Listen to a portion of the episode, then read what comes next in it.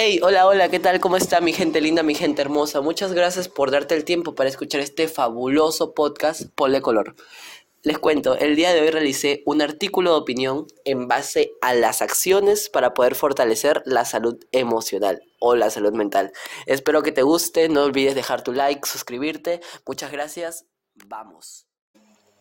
En el ámbito social, muchas personas antes de que ocurra la gran masacre de la COVID-19, cada fin de semana salíamos a fiestas, bailábamos juntos, pero sobre todo no teníamos miedo de estar rodeado de otros seres humanos. Sin embargo, gracias a esta crisis que no solo afectó al mundo económico, sino que afectó lo más importante que es la salud mental de muchas personas.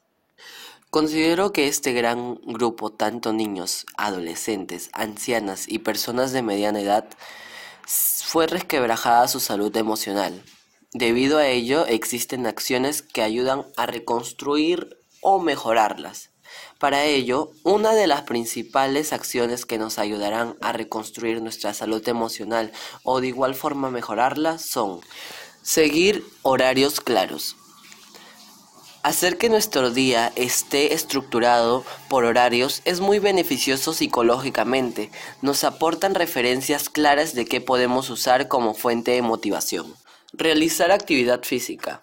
Incorporar por lo menos dos veces a la semana alguna rutina de ejercicio intensivamente moderada puede marcar mucha diferencia en nuestro bienestar y mantener la raya de ansiedad moderada. Socializar.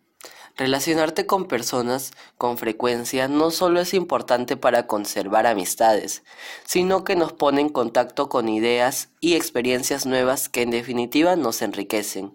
Un total de 313.455 casos de personas con depresión fueron atendidas a nivel nacional durante el 2021 a través de diversos servicios de salud mental reflejándose el crecimiento del 12% de los casos en relación a la etapa prepandemia, informa el MINSA. La Oficina Regional de la OMS ha incorporado un módulo de formación en salud mental para educadores con miras a que se pueda comprender mejor la salud mental en el entorno escolar y de modo de guía para la aplicación de estrategias como promover, proteger y recuperar la salud mental en los estudiantes. Con todo lo mencionado y confirmado por los expertos de diferentes campos de la salud mental, concluimos este artículo reafirmando que la salud mental es un problema que hemos dejado de lado y se fue destruyendo en la etapa de pandemia, tanto en niños como en adolescentes. Por ello, planteamos acciones para poder reedificar cómo poder mantener una actitud positiva es muy importante para tener una percepción positiva.